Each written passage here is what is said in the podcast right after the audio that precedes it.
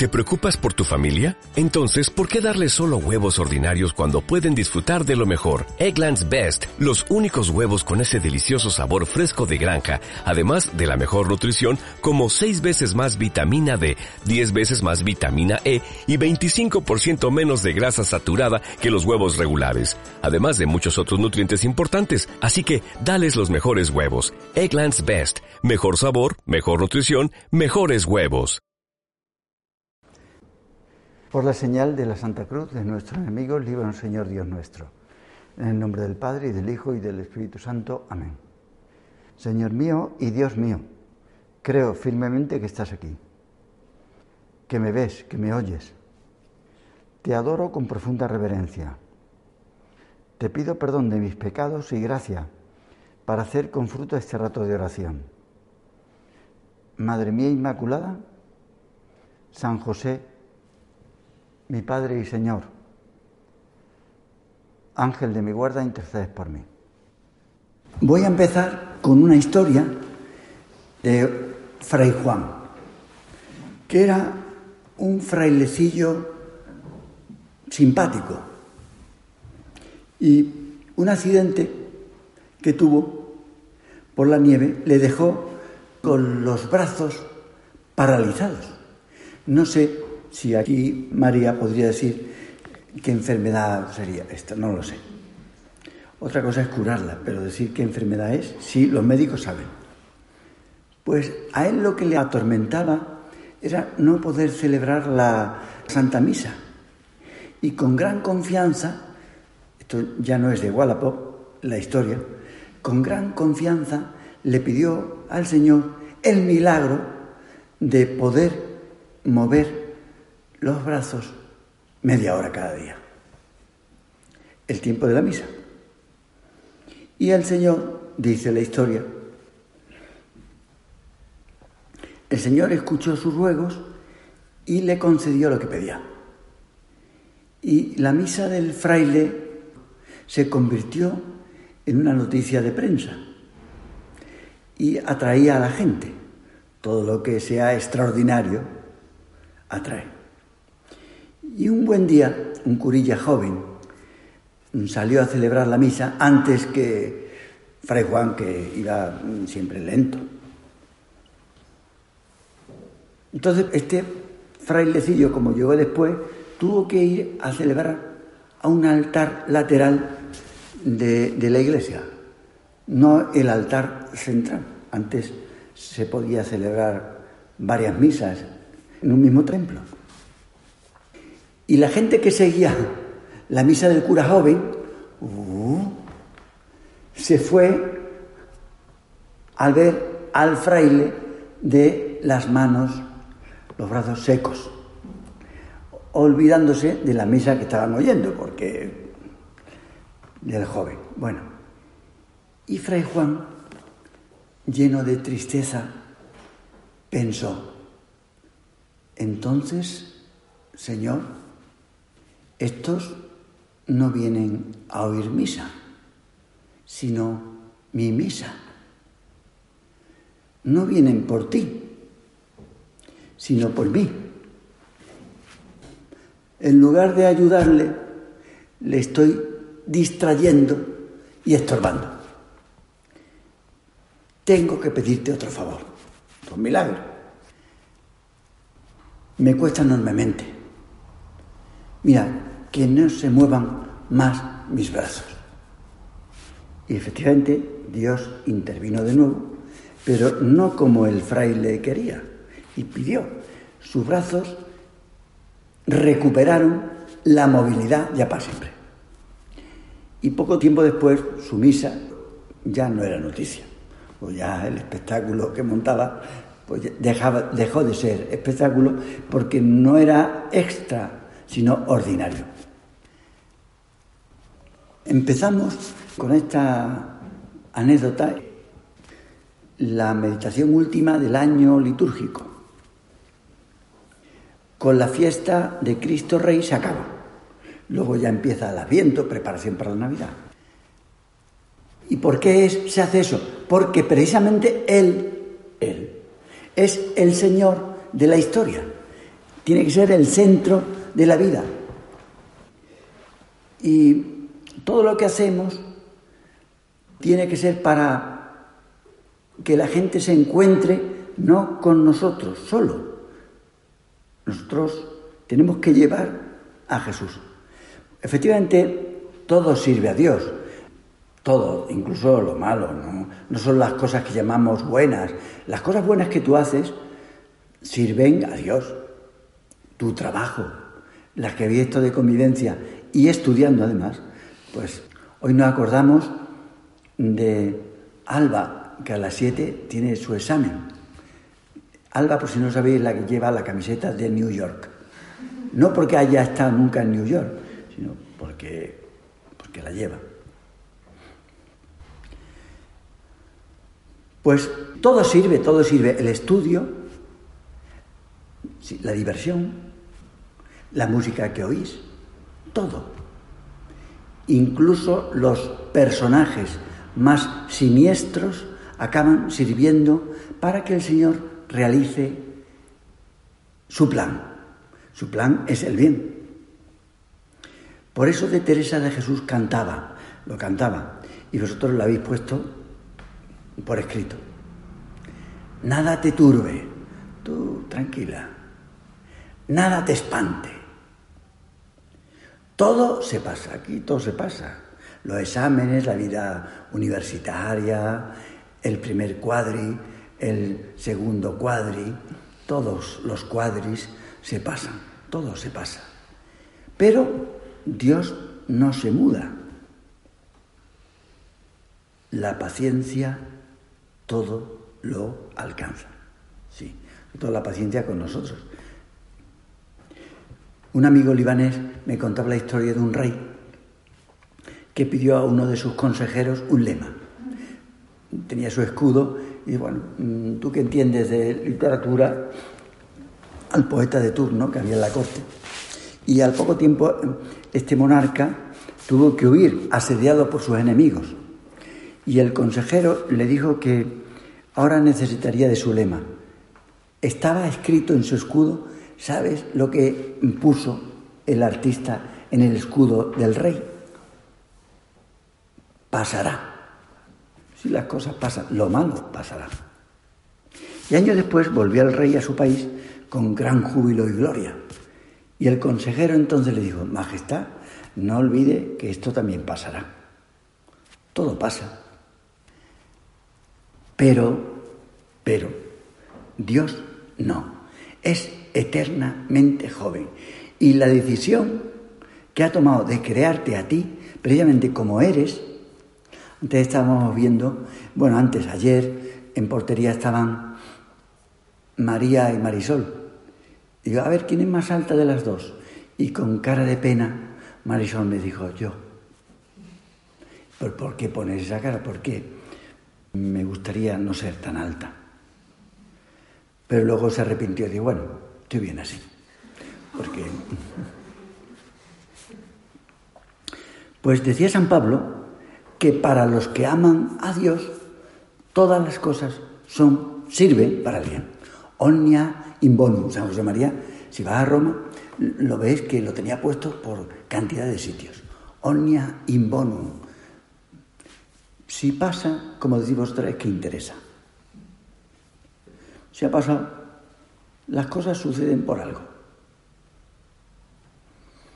Porque Dios aquí está y me está oyendo que puede hacer un milagro si yo digo una cosa que no es verdad.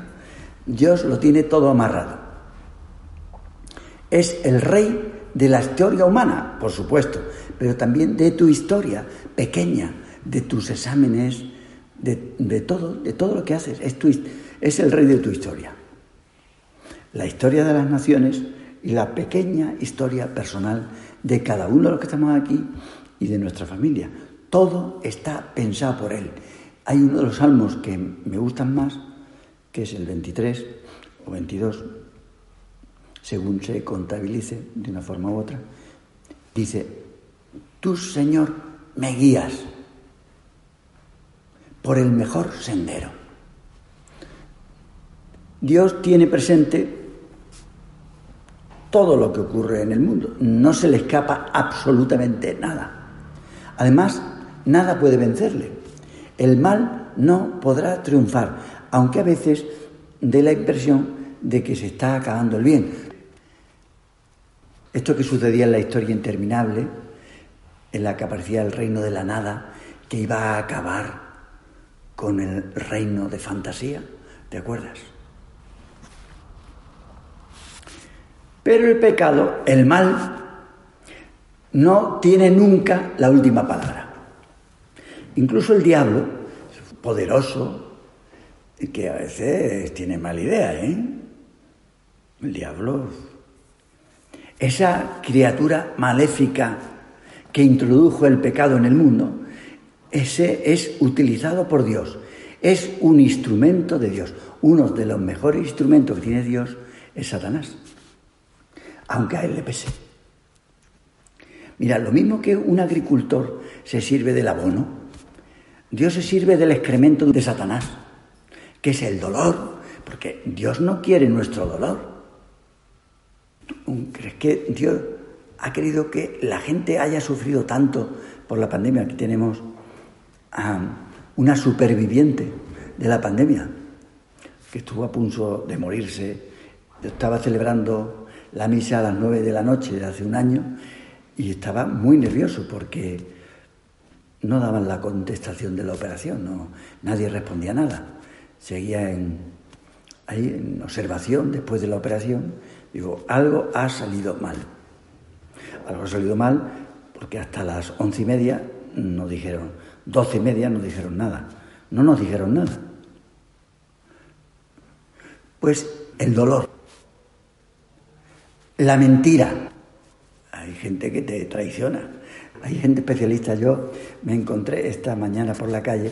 Mi hermana es especialista de decir, qué guapo estás. fíjate tú. Hay gente especialista en caer bien a todo el mundo y decirle qué bien le queda el sombrero a, María. Y que le queda bien, ¿eh? Le, queda bien, eso es verdad. Pero hay gente especialista en decir, cuando ven una cosa nueva, en vez de decirte, es nuevo lo que te has puesto, siempre te dicen, qué bien te queda. No, lo que estás diciéndole es que es nuevo. Pero lo, que dices tú es que, ay, qué guapa estás. Son esas femeninas verdades piadosas. Son verdades piadosas, porque son verdades, pero piadosas. Pero la mentira es otra cosa, es traicionera. El pecado, uf, ¿Cuánta gente prefiere a Dios ponerlo en segundo plano que su comodidad?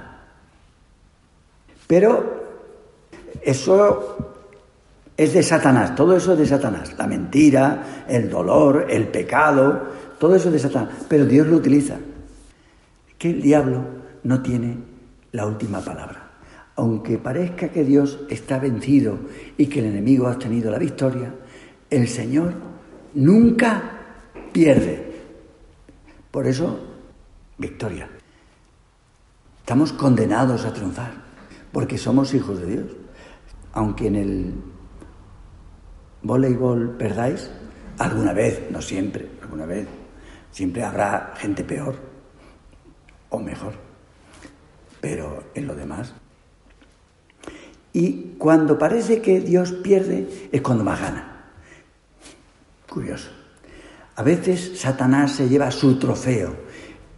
En el caso de Troya, acordáis, los vencedores se llevaron la escultura de un caballo que habían dejado en la playa. Nos dejan un caballo como símbolo de que somos los ganadores. Precisamente eso es lo que hace que el enemigo sea derrotado, como sabéis por la Iliada. En la verdadera historia humana, Satanás pensó que había derrotado al mejor de los hombres, interviniendo muy activamente para que lo condenaran a morir crucificado.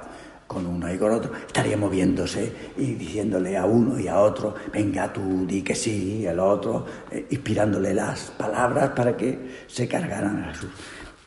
Al mismo que proclamaban como rey de los judíos, el demonio consiguió que lo coronaran. Por supuesto que lo coronaron, pero de espinas.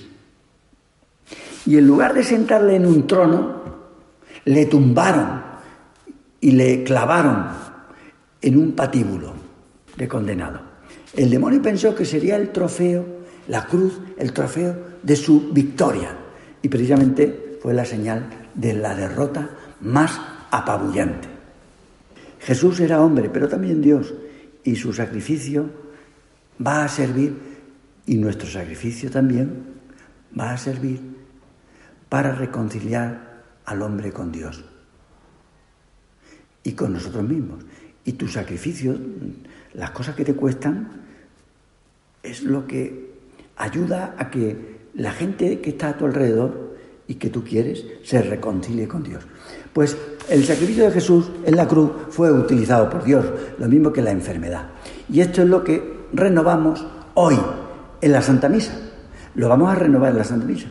Mira, Enrique III, eh, de Inglaterra, este solía oír misa todos los días. En una ocasión uno de sus consejeros le dijo, Majestad, ¿no sería mejor oír un rato de adoración y de meditación? Como la que estamos oyendo ahora, en lugar de la Santa Misa. ¿Y saben lo que le respondió al momento? Me gusta oír hablar bien de mis amigos, pero prefiero estar lo más cerca de ellos. esto es lógico, ¿verdad? Lo más cerca que se puede estar de Dios, la Santa Misa. El Señor actúa en silencio, como hacían los soldados griegos mientras dormían los troyanos, así, así sin ruido. Dios hace las cosas sin ruido, pero no quiere decir que no se entere de lo que está pasando, sino que, que todo lo gobierna con sabiduría y misericordia. No solo es listo, sino es que nos quiere con nuestros pecados, como debe hacer un padre con sus hijos. Así gobierna el Señor la historia de los hombres y así gobierna tu vida. Jesús, si le dejas, reinará en ti. Por supuesto que va a reinar en la historia humana, pero en ti. Lo que nos interesa ahora, que reine en mí y en ti. El género humano empezó con un hombre que quería ser Dios.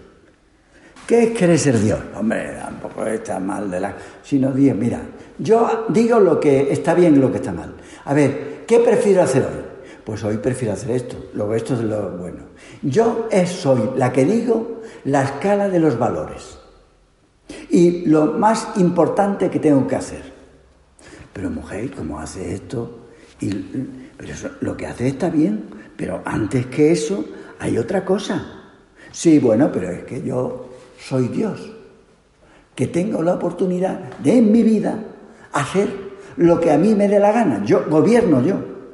Pero estás haciendo de Dios en tu vida. Claro. Para eso me da la libertad. ¿Sí? Pues esto es un engaño, porque así, haciendo nuestra voluntad, nunca seremos felices. Porque nuestra voluntad no es, a veces no es verdad. No es verdad que tus cosas sean las primeras. Es que no es verdad. Hay cosas más importantes que las tuyas. Claro. ¿Será la segunda venida de, Jesús? Que no se sabe, pero para el caso a mí me da igual. Lo que sí se sabe es que él lo hará como Señor. Y entonces pondrá todo en su sitio. Pero bueno, en tu caso y en el mío, también nos va a colocar en nuestro sitio si tú te organizas tu vida según tu criterio y no el criterio de la verdad, entonces llegará un momento que o crujes tú o dices, yo es que no soy Dios. Dice San Pablo, si por Adán murieron todos, por Cristo todos volverán a la vida. Cristo vendrá como Dios, como Señor, como el pastor de su pueblo. Todos somos suyos. Él dice que somos sus ovejas. Esto lo decía David, porque como había sido pastor y él era el rey, pues ahora dice, todos sois mis ovejas. Le gustaba poner esa imagen poéticamente. Y el Señor lo utiliza. Pero dice, él dice, no, yo soy el pastor, no. Dice, el Señor es mi pastor.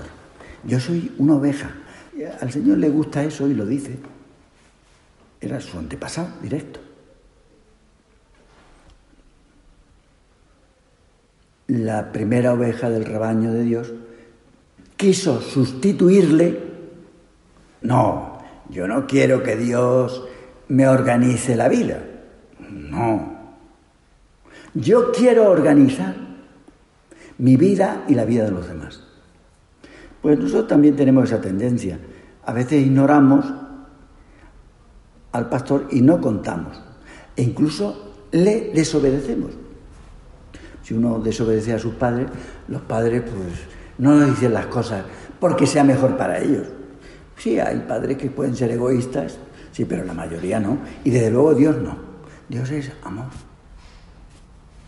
Pues en este aspecto, el Señor es claro, dice, se sentará en el trono de su gloria y separará a unos de otros. Ahora estamos todos juntos, pero llega un momento que separa, mira, estas, estas no. Y este poquito, o esta, sí. Separará lo bueno de lo malo, los buenos de los malos. No ahora, está mezclado todo, pero no mezclado en que una es buena y, María es mala, o al revés, sino es que el bien y el mal está dentro de nosotros.